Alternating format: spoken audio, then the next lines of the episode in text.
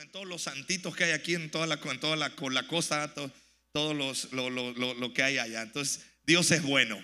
Ok, bueno, ¿listo para recibir del Señor en esta mañana?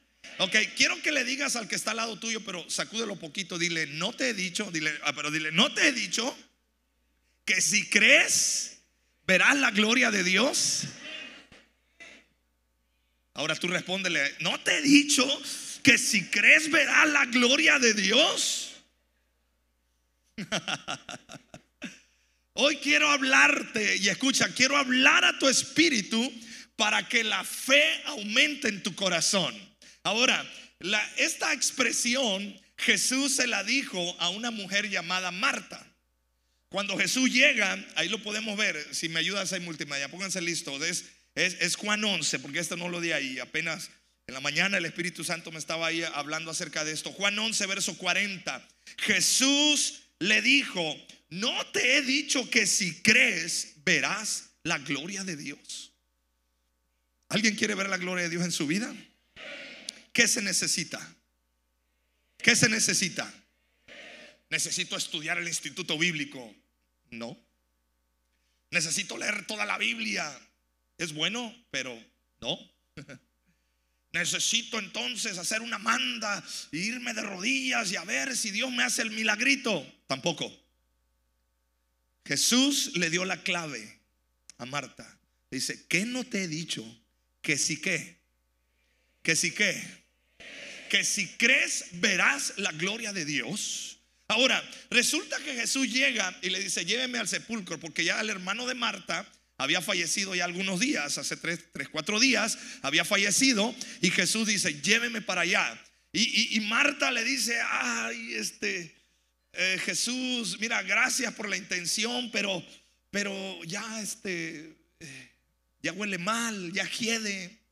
Em, ¿No se te hace un poco raro eso de que pides que abran la tumba otra vez? Y, ay, y entonces Jesús le responde esto. Jesús le dijo, no te he dicho que si crees, verás la gloria de Dios. ¿Alguien cree en Jesús en esta mañana? Ay, pastor, pero las circunstancias, la adversidad, espérame, yo te estoy diciendo, al que cree, todo le es posible. El mensaje de hoy es este, creer es recibir. Otra vez, diga conmigo, creer es recibir. Escucha, porque si, ¿por qué no recibes? Porque probablemente te está faltando creer. Marta, cuando Marta ve a Jesús, lo puedes leer ahí con más calma en tu casa, todo, eh, eh, toda esa historia allí en, en, Juan 11.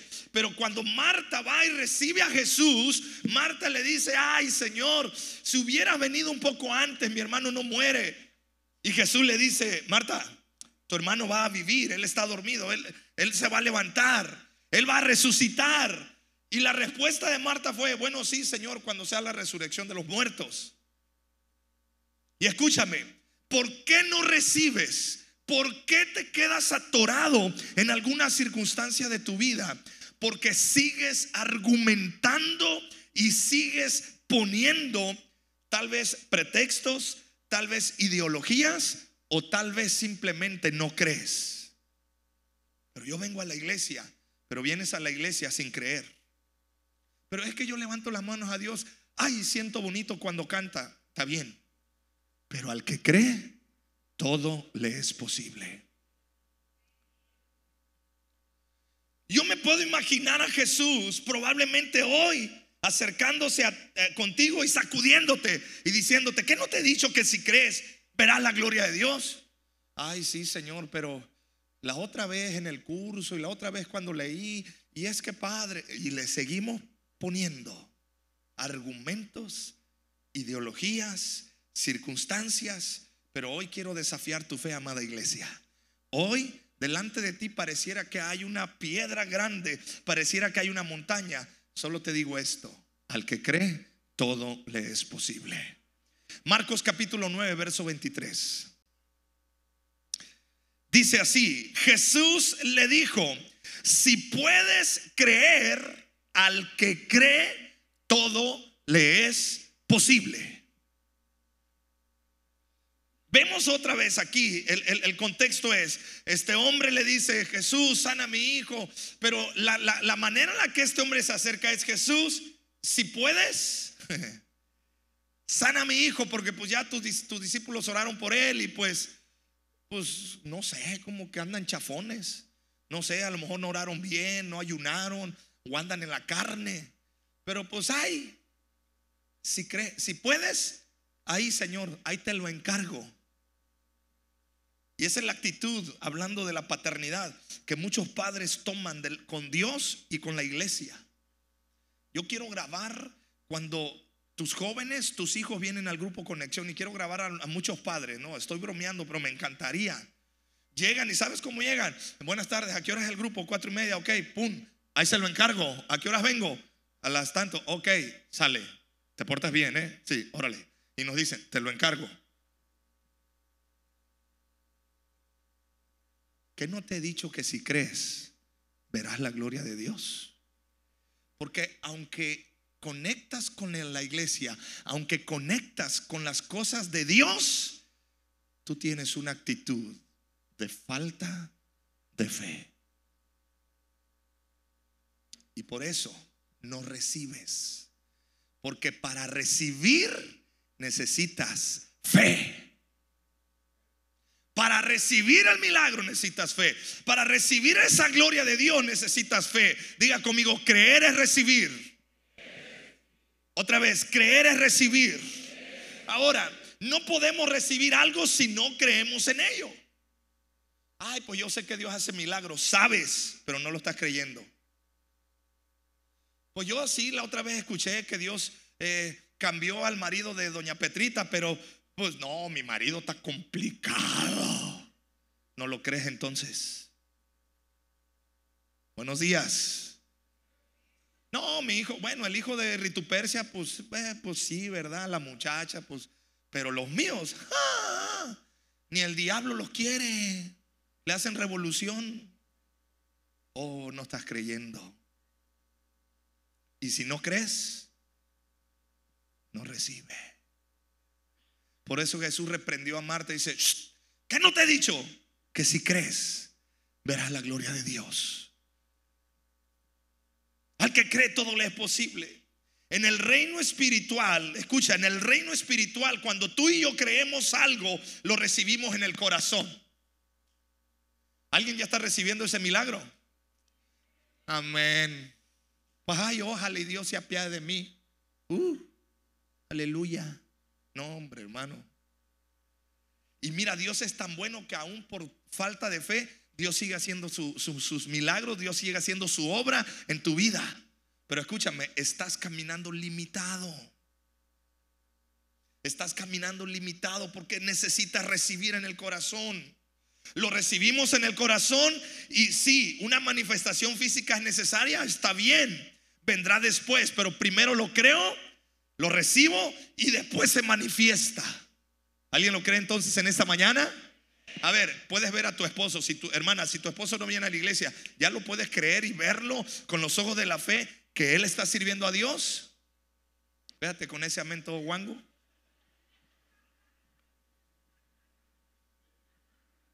¿Ves? Te lo estoy diciendo.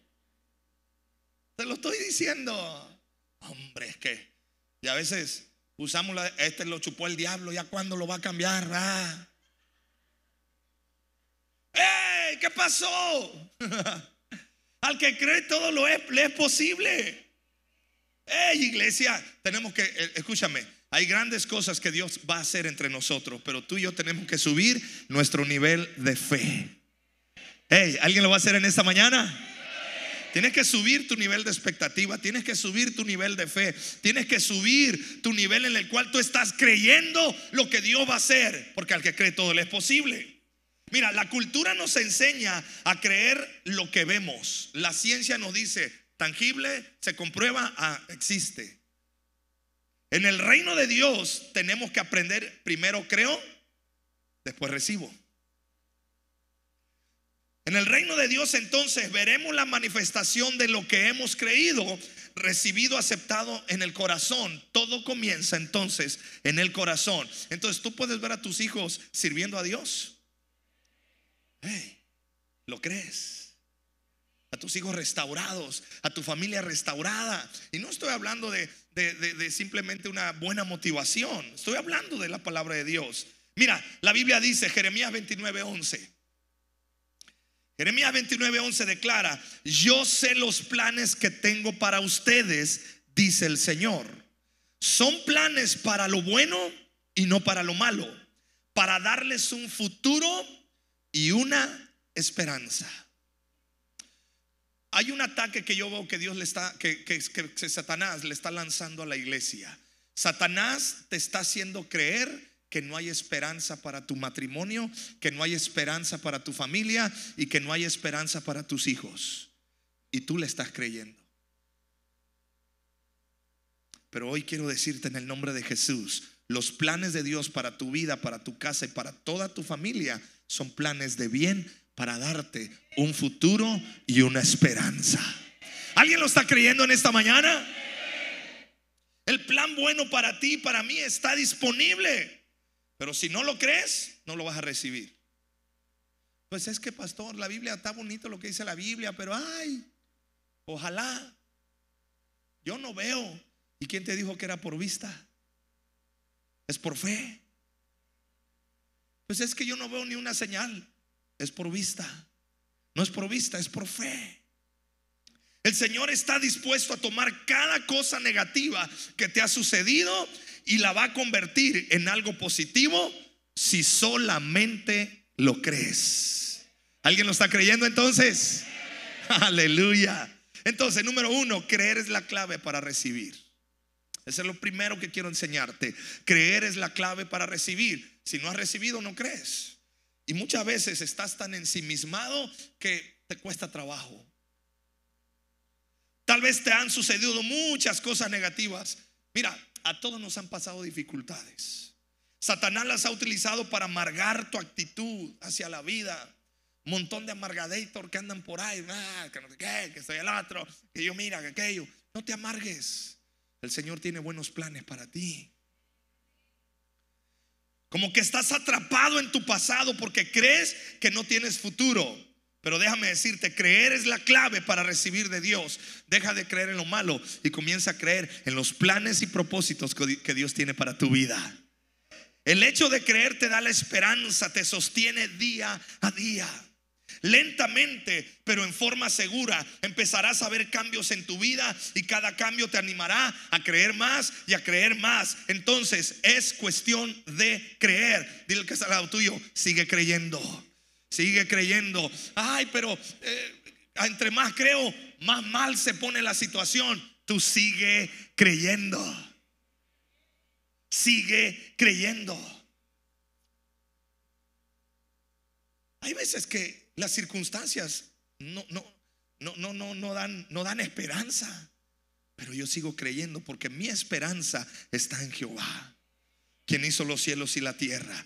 No importa lo que te haya sucedido en el pasado, si crees, si crees, Dios hará la obra. ¿Alguien está creyendo? Entonces, puedes sonreír en fe de que la cosa va a cambiar. No me diga así, o sea, quiero verlo sonreír. ¿Ah? Nomás me dicen, sí. ¿Ah? Eso, oílo, hasta. Sí vino, pensé que no había venido. Sí, amén, hermano. no, no, espérate. El que cree todo le es posible. Pero hermano, yo creo y no pasa nada. Sigue creyendo. Dios está obrando. Entonces, Colosenses 1:26, te voy a dar el sustento teológico y lo que la Biblia dice para que abraces esta promesa. Mira lo que dice la palabra. Este mensaje se mantuvo en secreto durante siglos y generaciones, pero ahora se dio a conocer al pueblo de Dios. Pues él quería que su pueblo supiera que las riquezas y la gloria de Cristo también son para quién? Para ustedes los gentiles, o sea, nosotros. O sea, nosotros. Entonces, a ver, di conmigo, es para mí. Otra vez, di conmigo, es para mí. Hermano, los milagros para quién son? Las bendiciones para quién son? La sanidad para quién es? La esperanza para quién es? Ahora, ojo, no te estoy diciendo que no va a haber adversidad, dificultad y problemas. Te estoy diciendo, cree y verás la gloria de Dios. Ahora, la Biblia dice algo. La otra vez mi esposa estaba escuchando un, predicador que me gusta, me gusta cómo predica y lo imito y hacemos relajo y yo de eso. Pero estaba diciendo algo interesante este predicador. Dice, la Biblia dice que al que venciere, al que venciere le daré la corona, al que venciere. Y el predicador dijo algo que me gustó y va acorde con esto. ¿Cómo vas a tener victoria si primero no hay lucha, si no hay dificultad? ¿Dónde va a venir entonces? ¿Alguien quiere caminar en victoria? O sea, tienes que haber alguna algo que vencer. ¿Sí me explicó? Sí, ¿cómo anda hermano? Bendecido, prosperado y en victoria. ¿Qué venciste? No, nada, pero ando en victoria. No, pues papi, o sea, yo quiero saber qué venciste en el poder de Cristo. La enfermedad, victoria. Una circunstancia complicada en tu vida, amén, pero caminamos en victoria, ok. Entonces, usted conoce la victoria. Eso es lo que requerimos, amada iglesia, avanzar y caminar en los propósitos de Dios creyendo que Él lo hará. Ahora seguimos leyendo. Dice, Cristo también son para... Eh, um, y la, la, gloria de Cristo, fíjate, y la gloria de Cristo también son para ustedes, los gentiles. Y aquí hasta lo subrayé. Y el secreto es, aquí está el secreto. Cristo vive en ustedes. Eso les da la seguridad de que participarán de qué. ¿Alguien tiene a Cristo en su corazón? ¿Alguien tiene esa seguridad que Cristo está en tu vida? Entonces, la Biblia dice, no me lo quites, dice acá, no, versículo.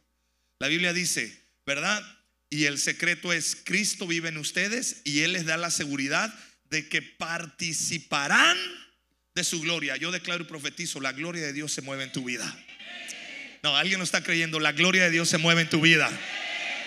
¿Por qué, hermano? Porque usted lo dice. No, porque la Biblia dice que si Cristo está en mí, ya tengo el derecho legal de que su gloria se manifieste en mi vida. Amén. Cual sea la circunstancia, te guste o no te guste, te parezca o no te parezca, si Cristo está ahí, la gloria de Dios se manifiesta. Y hermano, como que no se manifiesta la gloria, está, tienes que creer. Pero ¿qué tengo que creer? El milagro. No, tienes que creer que Cristo está aquí. Cristo está ahí. ¿En serio? ¿Ya ves? Cristo está ahí. Y si Él está ahí, su gloria se manifiesta. Amén. Ay, pastor, pero eh, seguimos con la enfermedad. O sea, la gloria de Dios se está manifestando. Pero como que no veo que el problema se solucione, pero la gloria de Dios se está manifestando. La única razón que tú y yo podemos experimentar para, para, experimentar la gloria es que Dios está en nosotros, Cristo en nosotros. Entonces, el punto es este, Cristo en mí, la esperanza de gloria. Diga conmigo, Cristo en mí, la esperanza de gloria. Pero pastor, ¿cuándo será? No sé, pero va a suceder va a suceder. La gloria de Dios es su excelencia manifestada. Ya que somos hijos de Dios, tenemos un derecho comprado con sangre para experimentar lo mejor que Dios ha planificado para ti. Así que deja de pensar que no es para ti. Si es para ti. Dile que está al lado tuyo. Te toca. Te toca. Pero yo no soy digno. Ah, sí, ya sé que no eres digno. Pero te toca. Me recuerdo que estaba yo compartiendo en una, en una reunión de pastores y, de verdad yo estaba súper nervioso porque estaba mi pastor, el pastor Juan Speaker, estaba Roberto Evans, estaba todo el consejo de ancianos de la alianza, estaba puro peso pesado. No crea que peso pluma, no, peso pesado. Y cayó la gloria de Dios tremendo y me dice el hermano Roberto Evans, quiero que ores por mí. Ya ves que él habla así. Dios te dio una palabra. Yo le dije, pastor, yo no soy digno. ¿Cómo cree? Usted ore por mí. Le digo, yo no le llego ni a los talones. No soy digno. Dice, sí, no eres digno. No eres nada. Ni creas que tienes algo. Pero quiero que ores por mí. yo, ah, bueno.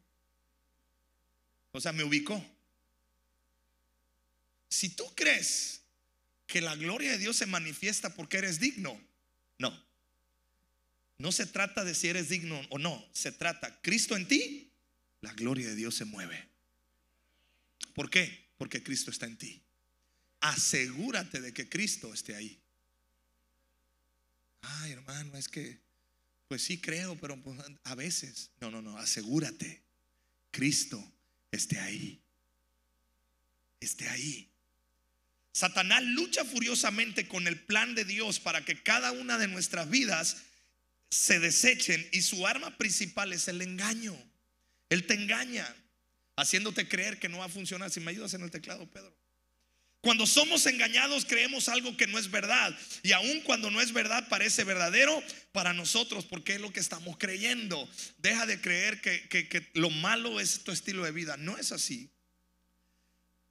Cuando miramos a, nos miramos a nosotros mismos y nuestras habilidades, nos sentimos derrotados. ¿Sabes cuál es el problema? Que empiezas a mirarte tus errores, tu debilidad, tu pecado. Y el diablo es experto en señalar. Pero acuérdate que fallaste. Acuérdate que, que, pecaste. Ya se te olvidó que eres chismoso. ¿Ah? Y entonces empiezas a tener una lucha acá. Pero yo quiero declarar en el nombre de Jesús, mayor es el que está en ti que el que está en el mundo. Cristo en ti. Pero pastor, eh, eh, hay cosas que no he hecho bien, pues empieza a hacerlas bien, porque Cristo está en ti. Y al que cree todo le es posible. Empezamos a mirar, deja de mirarte a ti. Deja de ensimismarte, deja de mirar al que está a tu alrededor. Es que yo no veo que mi marido vaya a cambiar. Con esa actitud menos, hermana. Porque lo estás mirando a Él, su debilidad, sus asuntos, sus problemas. Todos somos débiles, todos somos imperfectos.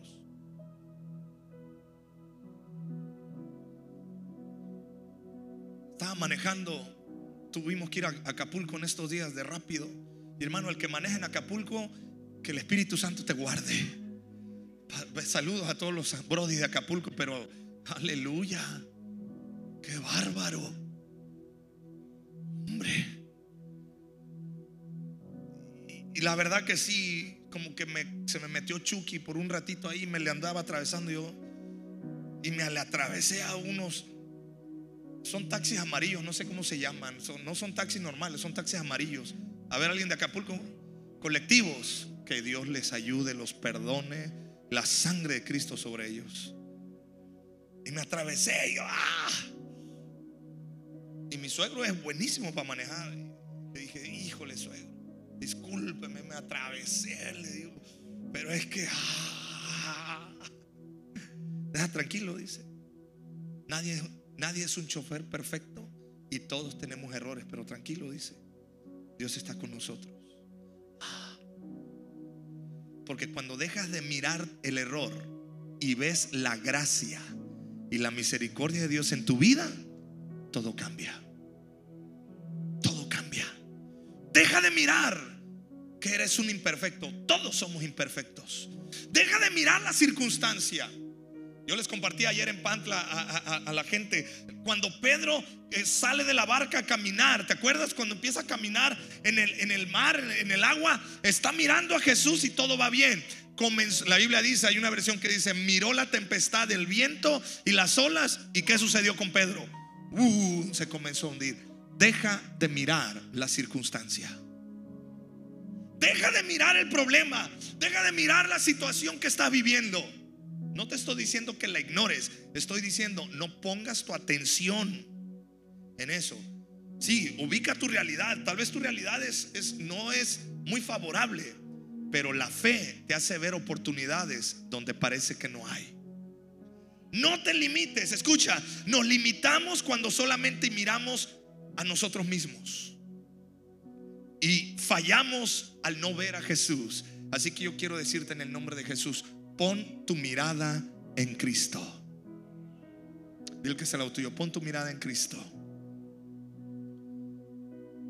Olvídate poner tu mirada en tu mujer. Eh, a ver cuándo va a cambiar. No, hermano, no, pon tu mirada en Cristo. Mis hijos, ¿cuándo van a cambiar? Pon tu mirada en Cristo. Tu circunstancia, escúchame, deja de mirar tu necesidad. Escúchame, cometemos muchos errores porque necesidad gobierna tu vida. Y cometemos errores. Es que necesito, y es que necesito, necesito el dinero. Yo, no, bueno, ni modo, tarjetazo de crédito y esto acá, y pido prestado. necesidad. Empieza. Deja de mirar la necesidad. Pon tu mirada en Cristo. Juan 11:39. Corran la piedra a un lado, les dijo Jesús, es lo que estábamos leyendo. Entonces Marta, la hermana del muerto, protestó, Señor, hace cuatro días que murió, debe haber un olor espantoso. Jesús le respondió, no te dije que si crees verás la gloria de Dios. Mira, podemos ser excelentes personas, con excelentes actitudes, excelentes pensamientos y excelentes palabras. Pero la gloria de Dios se manifiesta en nosotros y sobre nosotros solamente si creemos. Yo quiero decirte, Dios no quiere cambiarte en buena persona. Dios quiere manifestar su gloria en tu vida. Empieza a esperar más. Vamos iglesia, te desafío en el nombre de Jesús. Empieza a esperar más. No, yo no quiero esperar más porque me han desilusionado. Si esperas de la gente te van a seguir desilusionando. Pero empieza a esperar más del Rey de Reyes y Señor de Señores. Porque al que cree todo le es posible. Él está esperando para manifestar su gloria a través de ti. Entonces, quiero llevarte a esta reflexión. Salmos 84, verso 5.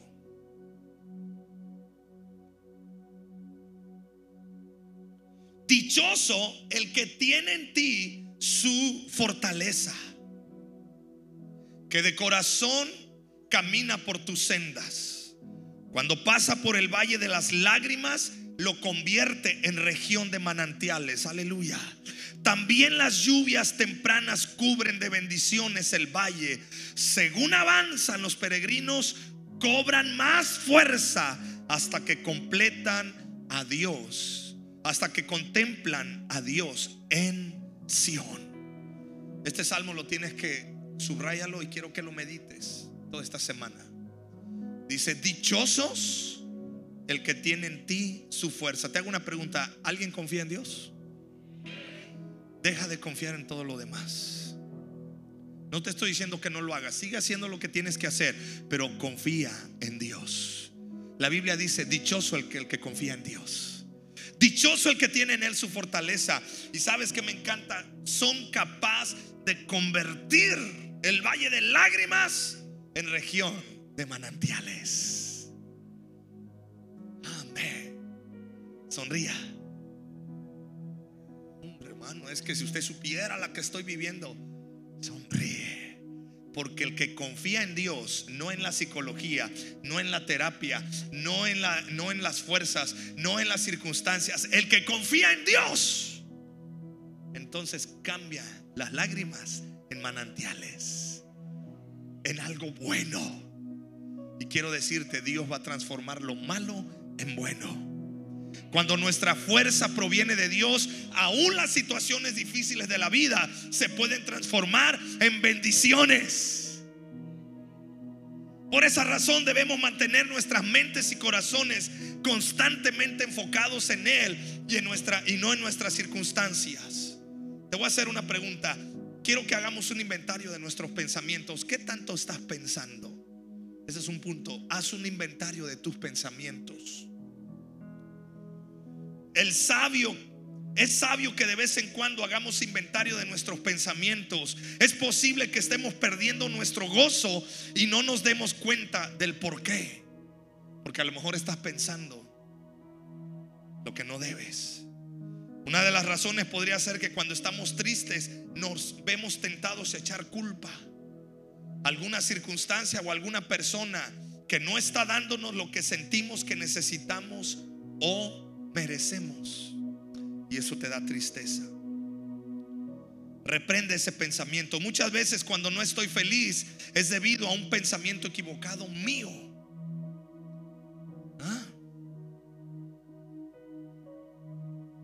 Otra vez mi hijo Elías, el más chiquito, me pidió para un helado. Traía gripa, no le queríamos dar frío. Dice, papá, ¿me compras un helado? Le digo, no, te hace daño. Eh, que yo empezó, es que nunca me dan helado. Y ya ves, se hizo la víctima. Yo, que, ¿cuándo me van a dar un helado? Yo siempre les pido y no me quieren dar. Y ya estaba bueno para irse a Televisa a hacer una telenovela ahí. Digo, hijo, ¿desayunaste hoy? Sí, papá. ¿Te gustó el desayuno? Ah, riquísimo. ¿Tus tenis están rotos o están buenos? No, están chidos, me gustan. ¿Tu ropa? Digo, ¿duermes con clima o con el calorón? No, tengo aire acondicionado. Digo, entonces, no te amargues por un cochino helado que no te puedes comer hoy. Todo está en que te amargas y pierdes mucho porque empiezas a pensar y caes en la trampa de Satanás en tu vida. Aún si tengo circunstancias negativas, puedo estar feliz si estoy pensando en la esperanza que Dios me da. Satanás quiere que pienses que no hay esperanza, pero la Biblia dice que nuestro destino es un destino de gloria para darnos un buen futuro, dice la palabra de Dios. Entonces, no pienses de acuerdo con el pasado, no pienses de acuerdo a la circunstancia, piensa a lo que Dios tiene para tu vida. Josué capítulo 1, verso 5 recibiendo el poder de Dios, entonces leamos, nadie podrá hacerte frente mientras vivas. Dios le está diciendo a Josué, pues yo estaré contigo como estuve con Moisés. No te fallaré ni te abandonaré. Esta promesa es para ti. ¿Alguien la cree? Di conmigo, el Señor está conmigo. Y el Señor no me va a fallar. Dígalo con fe, el Señor no me va a fallar y siempre estará conmigo. No me abandonará. ¿Alguien lo está creyendo? Dios le dice a Josué, así como estuve con Moisés, voy a estar contigo. Le había dicho anteriormente, solo te mando que te esfuerces y que seas valiente. Dios le dijo a Josué que lograría avanzar en los propósitos. Ahora Josué tenía, tenía la, la vara alta que Moisés había caminado en los propósitos de Dios, el hombre más manso que en ese tiempo había sobre la tierra. no era cualquier cosa.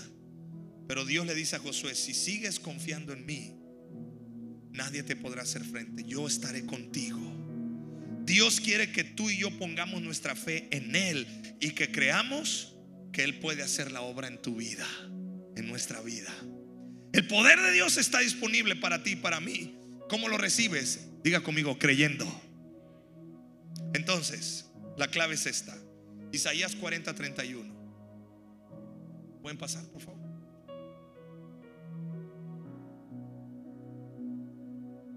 Isaías 40, 31. Pero los que tienen su esperanza puesta en quién? En el Señor. Renovarán sus fuerzas les crecerán alas como las águilas. Eso es profético. Oigan el América entonces. Amén. Les crecerán alas como las águilas. Correrán sin qué? Sin fatigarse. Caminarán sin cansarse. Pero la clave es los que qué? Esperan en el Señor. ¿Por qué te sientes cansado? ¿Por qué estás cansada? Porque estás esperando en el dinero, porque estás esperando a que el bienestar te, moche cada mes y medio, no sé cada cuánto es. Gloria a Dios por eso, ¿eh? Pero si solo esperas eso, mm, te vas a cansar. Estás esperando la quincena, estás esperando que te paguen, estás esperando a que funcione y que pegue lo que piensas que puede pegar para salir de pobre. ¿Sabes en quién debe estar tu esperanza? ¿En quién? El Señor. Porque los que esperan en el Señor renovarán sus fuerzas. Isaías nos enseña a esperar en el Señor cuando sabemos que nuestra fuerza debe ser renovada. Escúchame, amada iglesia, hoy tú vas a renovar tus fuerzas. Deja de esperar en la circunstancia y empieza a poner tu esperanza en el Señor. ¿Alguien dice amén a esto?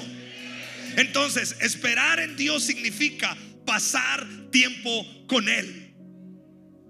¿Sabes? Es que no estás pasando tiempo con Él. No, hermano, es que no tengo tiempo. El día de ayer le hice la invitación a unas personas ahí en Pantla. Me conocen, son conocidos. Dice, dice, mira dónde nos venimos a encontrar. Le digo, mira dónde me trajo Dios. Vive frente a donde hicimos el evento. Y luego yo cuando estaba predicando, yo me emocioné y, que le digo a la gente, y los que están encerrados en su casa, que no quisieron venir, reciban esta palabra. Dice, ingrato, dice, ¿sabías que estaba encerrado? Le digo, no, pero pues era para ti.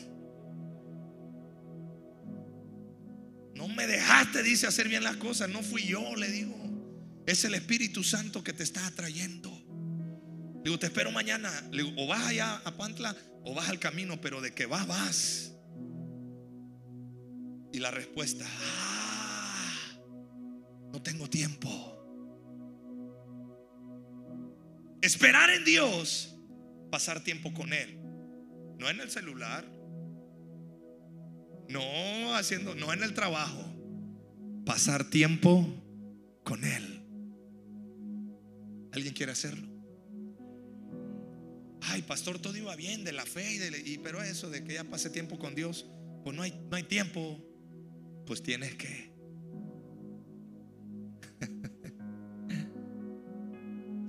Estábamos en una reunión de planeación con la red de jóvenes. Le digo, necesitamos orar, chicos. Lo vamos a meter a orar. Digo, ¿qué horario pueden? Y empezaron, no, pues que no voy ¿Sabes en qué horario? ¿Se puede? 5 de la mañana. Le digo, a las 5 de la mañana, ¿qué hacen? Le hicieron.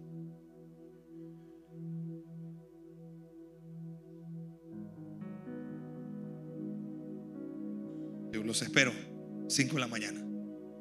Vamos a orar. Vamos a empezar a clamar por nuestros jóvenes para que este Congreso de Jóvenes sea con todo.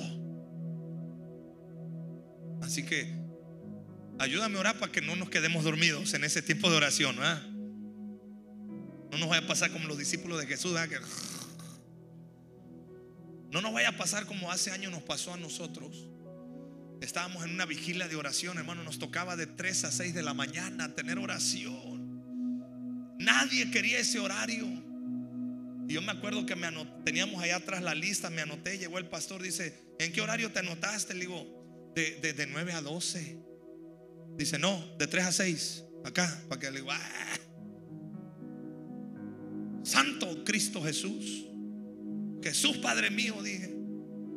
Y nos metimos, hermano. Después de una semana, porque era una cadena de oración, la verdad estábamos muy cansados.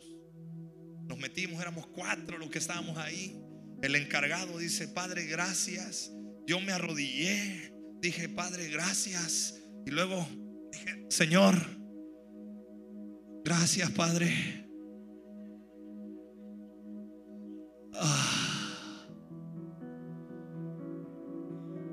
Espíritu Santo. Y perdí.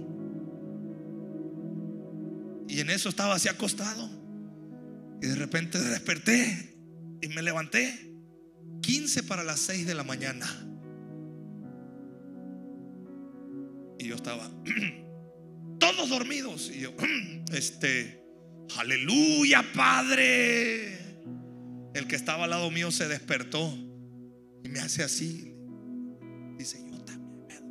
Y el líder, el líder del que el encargado de la oración estaba roncando con ronquidos indecibles en la presencia de Dios.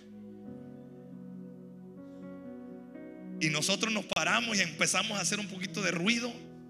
Ah, padre, te damos gracias. Yo dije, ya van, las mujeres ya les toca de seis en adelante. No van a ver dormidos.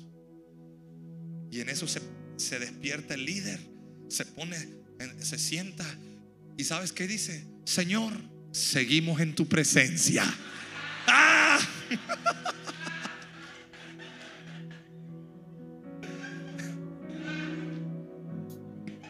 Los que se ríen es porque les ha pasado. ¿ah? Y yo dije, mira, cayó tan chida la presencia de Dios que, hermano, tres horas dormido casi. Fue todo lo que oramos. Seguimos en tu presencia. Te voy a decir algo. No lo digo con orgullo, pero lo digo como una anécdota de que me estaba esforzando por estar con Él.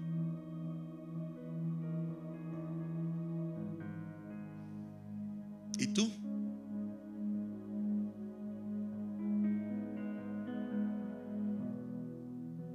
Al que cree, todo le es posible. No, pastor, es que yo... ah.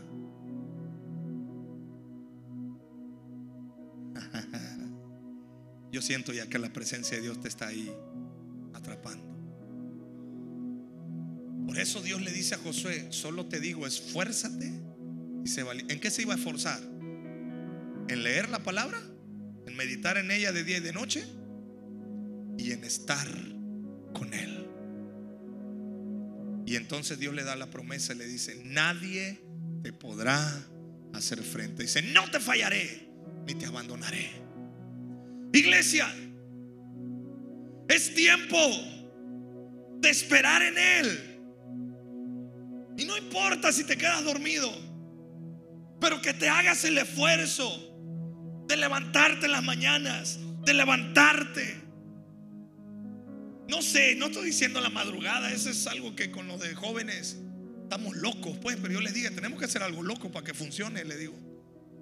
Pero no sé, o sea, lo que estoy hablando es que estar en su presencia. No importa si te quedaste, si te empiezas a orar y ah, Padre, pero estás en la lucha, estás buscándole a Él. No sé si te pasa que comienzas a leer la Biblia y también de repente se te va el avión.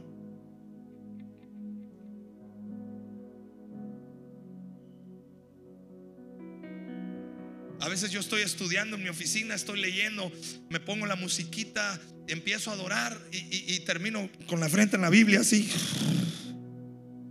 Luego me toca a mi secretaria. Yo, "Ah, pásale, pásale, ¿qué, pasó? ¿Qué, qué? Aleluya, aleluya, queda bien dormido. Pero mejor es estar en su presencia. El poder de Dios está disponible para nosotros. Pasar tiempo en la presencia de Dios es como estar sentado en una habitación llena de perfume suave. Si permanecemos ahí lo suficiente, ese perfume se impregna.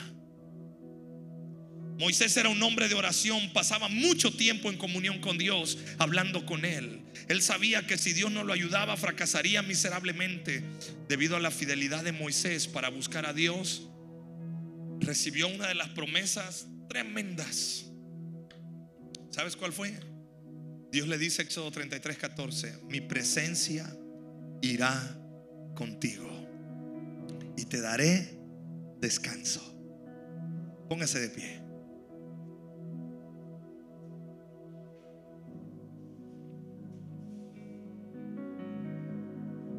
¿Cómo entonces esperar en Él? Búscale.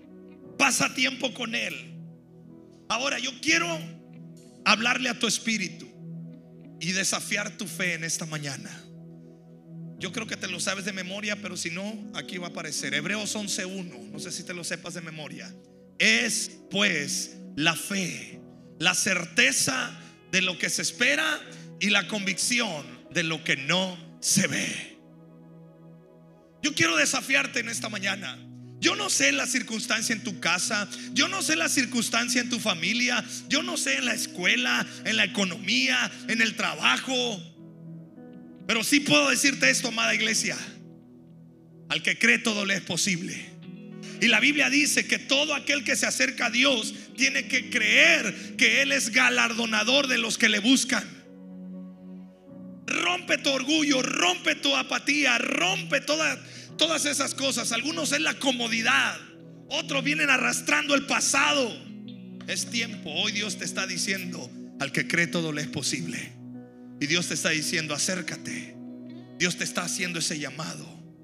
Es absolutamente impresionante cuán rápido tu actitud puede cambiar solamente si pones tu fe, tu esperanza y tus pensamientos en Cristo Jesús.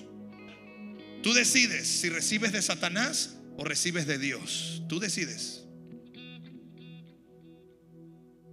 Pero si quieres recibir de Él, cree que Dios hará la obra y que Él cumplirá su, su palabra. Todos creemos algo, depende en qué. Pero hoy te desafío, cree en el Señor Jesucristo y serás salvo tú y toda tu casa. Siempre recuerda, creer no cuesta. Inténtalo, inténtalo. Creer no tienes que pagar, solo inténtalo. Y al que cree todo le es posible. Cierra tus ojos. Y si tienes fe con manos levantadas entonces, Espíritu de Dios, ayúdanos en nuestra incredulidad. Ayúdanos, Padre. Y en esta mañana yo reprendo todo espíritu de incredulidad.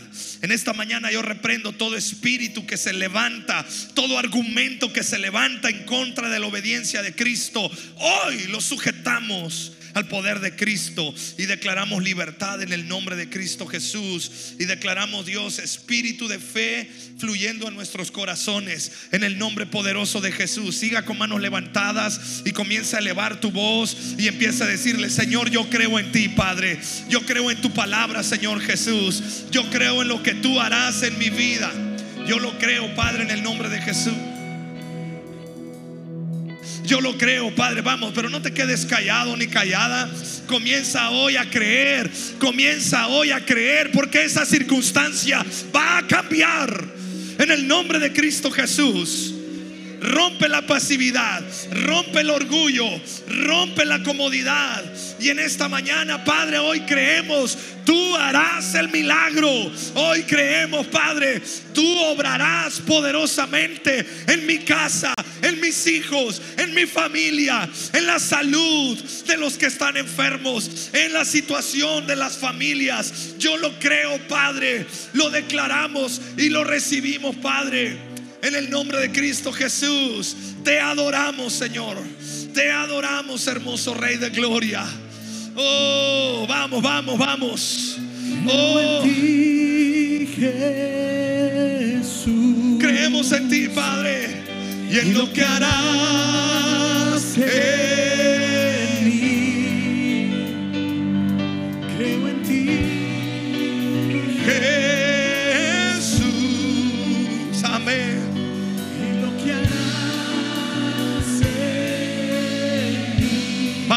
Tus manos, adórale, adórale, adórale.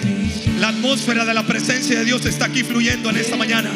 Recibe gloria, recibe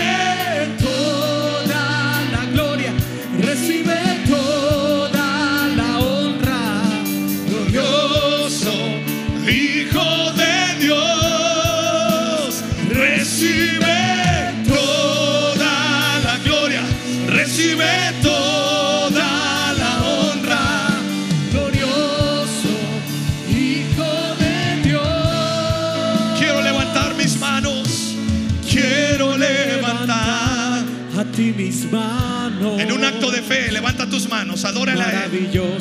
Jesús. Su gloria, su gloria se manifiesta. Señor. Aleluya. Llena